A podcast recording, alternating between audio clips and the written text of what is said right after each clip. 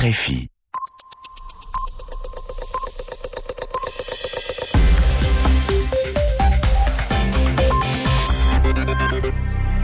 Merci d'écouter Radio France Internationale. Il est 20h temps universel, 22h à Paris, le journal en français facile. Kasongo Mwema Yamba Yamba.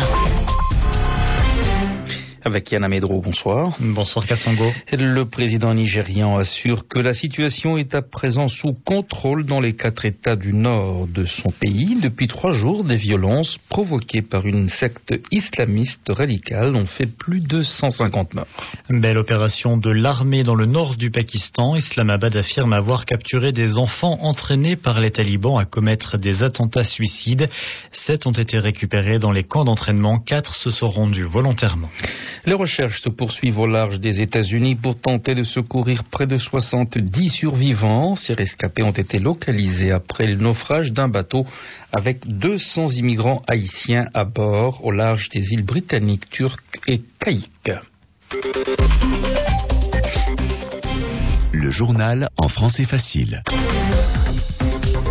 Le président du Nigeria, Umaru Yaradua, assure que la situation est désormais sous contrôle dans les quatre États du nord du pays touchés par les violences des derniers jours. Toutes les forces de sécurité du pays ont été mises en état d'alerte maximum pour faire face aux attaques des émeutiers fidèles à Mohamed Youssouf, le chef du groupe islamiste radical Boko Haram, qui ont fait hier 206 morts dans la ville. L'opération de l'armée semble se concentrer autour de Borno, où habite le chef du groupe. Mais qui sont ces rebelles musulmans? Quels objectifs poursuivent-ils? Voici l'éclairage de Tunde Fatunde, professeur à l'université de Lagos, éditorialiste au Guardian. Le président veut des cours avec ces groupuscules qui aussi sont déterminés à rendre le pays instable et ingouvernable. Ces groupuscules entendent d'abord attaquer les structures et symboles de l'État c'est-à-dire radio, télévision, école, hôpital, commissariat de police, tout ce qui représente l'État républicain. C'est méconnaître le président Yaradua parce que quand il était gouverneur de l'État de Kassina, il a permis l'existence de ces gens de groupuscules tant qu'ils agissent selon la loi. Le président a déjà quand même un passé pour ne pas permettre à des groupuscules islamiques et fondamentalistes de remettre en cause l'État et la République du Nigeria. Il a été élu pour défendre non seulement la Constitution, mais aussi l'État laïque du Nigeria qui permet la liberté des cultes et l'association de toute confession face à ce genre de menaces. Le président euh, a fait appel à l'armée pour défendre la République pour défendre aussi la laïcité. La charia, c'est la loi islamique. Le professeur Tunde Fatunde de l'université de Lagos, joint par Boniface Vignon, le président Oumarou Yaradua s'est envolé ce mardi pour le Brésil, où il doit effectuer une visite officielle de trois jours.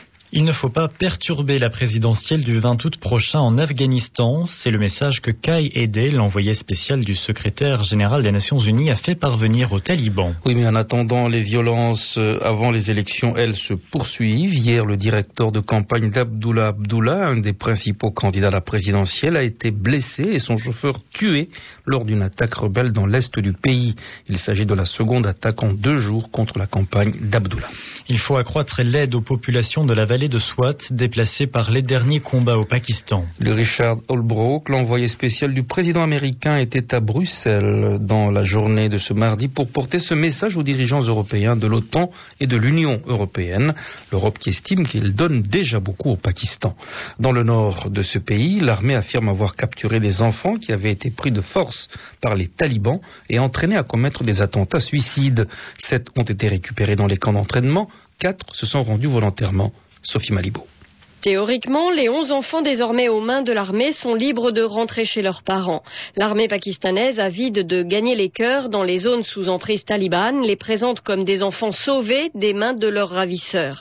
Il n'est pas sûr néanmoins qu'ils retrouvent tous une liberté pleine et entière, du moins dans un premier temps, si l'on en croit le général Attar Abbas, porte-parole de l'armée pakistanaise. Pour le moment, ils sont détenus par l'armée, mais leurs parents ont été informés et ils vont d'abord devoir suivre un programme de réhabilitation. Ils semblent avoir subi un lavage de cerveau. Ils sont endoctrinés, donc nous allons devoir les réhabiliter. Certains sont même devenus très radicaux. Donc, nous devons les démotiver, les déprogrammer en quelque sorte. Et puis, ils peuvent nous renseigner sur les insurgés qui les ont manipulés. Et comme ce sont des recrues locales, ils peuvent très bien reconnaître les combattants qu'ils ont côtoyés. Voilà, c'est ce type d'information que nous pouvons obtenir d'eux. La zone où se déroulent les opérations reste fermée aux médias, ce qui rend difficile une évaluation indépendante de la progression de l'armée pakistanaise dans le nord-ouest du pays. Robert Gates est en Irak pour 48 heures. Une visite surprise du secrétaire américain à la Défense pour parler de vente d'armes et de sécurité avec les autorités irakiennes. Bagdad pourrait acheter un premier escadron de 18 chasseurs F-16 cette année. Georges Michel, lui, est à Jérusalem. Ce matin, l'envoyé spécial de Barack Obama a rencontré le premier ministre israélien Benjamin Netanyahou pour tenter de le convaincre de geler la colonisation en Cisjordanie et de relancer les négociations de paix. Pour sa part, le général James Jones, le conseiller à la sécurité nationale du président américain, est attendu ce mardi en Israël et en Cisjordanie. Aux États-Unis, la commission des affaires étrangères du Sénat approuve la nomination de la juge Sonia Sotomayor. C'est le premier obstacle sur sa, sur sa route vers la Cour suprême des États-Unis où elle devrait être la première femme d'origine latino-américaine à siéger. Le 7 août prochain, c'est l'ensemble du Sénat qui va se prononcer sur le dossier de cette femme choisie par le président Barack Obama. Un bateau a coulé avec 200 immigrants haïtiens à bord au large des îles britanniques Turks et Caïques. Le bilan risque de s'alourdir. Quatre personnes seulement pour l'instant ont été repêchées et évacuées par hélicoptère. Les gardes-côtes américains tentent de secourir près de 70 autres naufragés qui ont été localisés. Jennifer Johnson, porte-parole des gardes-côtes américains. Les gardes-côtes travaillent en collaboration avec les autorités de Turcs et Caïques pour retrouver 85 immigrés haïtiens toujours portés disparus après le naufrage de leur bateau hier. 113 personnes ont déjà été secourues. Elles ont été ramenées à terre à Turquie-Caïque. Deux personnes ont été retrouvées mortes. Avec les autorités locales, les gardes-côtes américains continuent les recherches pour localiser ces 85 disparus. Nous espérons les retrouver sains et saufs pour leur fournir au plus vite l'aide médicale dont ils ont besoin. Régulièrement, nous observons un nombre plus important de personnes qui partent d'Haïti pour atteindre les États-Unis. Depuis un moment, il y avait une réduction de cette activité et ces derniers jours, par contre, le trafic est plus intense. Jennifer Johnson, porte-parole des gardes-côtes américains avec Amélie Baron. La dispute se poursuit en Amérique latine autour de l'affaire de la vente d'armes suédoises aux rebelles colombiens. Le gouvernement du Venezuela a démenti vivement aujourd'hui les affirmations venues de Bogota, l'accusant d'avoir livré aux FARC, la guérilla colombienne, des armes achetées en Suède. À Caracas, on dénonce une campagne sale, faite de mensonges, pour justifier l'installation de bases militaires qui menacent toute la région. Cette nouvelle polémique envenime un climat déjà bien tendu avec la Colombie. En France, le collectif Jeudi Noir a quitté ce mardi un bâtiment parisien qu'il occupait depuis plus de six mois. L'organisation occupait un des logements étudiants du Crous, laissé vide et à l'abandon depuis 2004. Le collectif a pris cette décision après avoir obtenu l'assurance que des travaux vont commencer et qu'une dizaine de nouvelles chambres pour étudiants handicapés vont être construites d'ici 2010. Une cérémonie de remise des clés en musique a été organisée ce jeudi pour officialiser le départ des squatteurs. C'est incontestablement un succès pour les squatteurs de la rue de la Harpe à Paris, contents de pouvoir rendre les clés du bâtiment aux responsables du Crous. On vous a promis quand on est rentré dans le bâtiment qu'on partirait dès qu'il y aurait des travaux. C'est chose faite.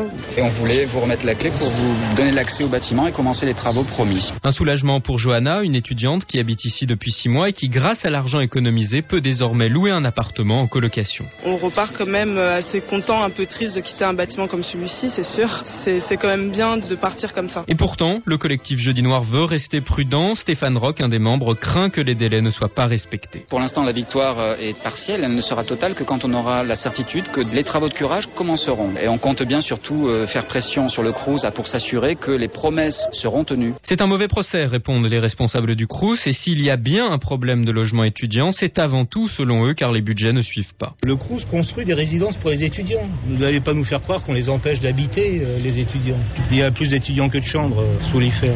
Les travaux rue de la Harpe seront financés à hauteur de 2 millions d'euros par l'État. Un succès pour Jeudi Noir qui compte bien désormais occuper d'autres bâtiments vides pour lutter contre le mal logement en région parisienne. Oui, la cérémonie a bien eu lieu ce mardi et non jeudi, comme je l'ai dit tout à l'heure.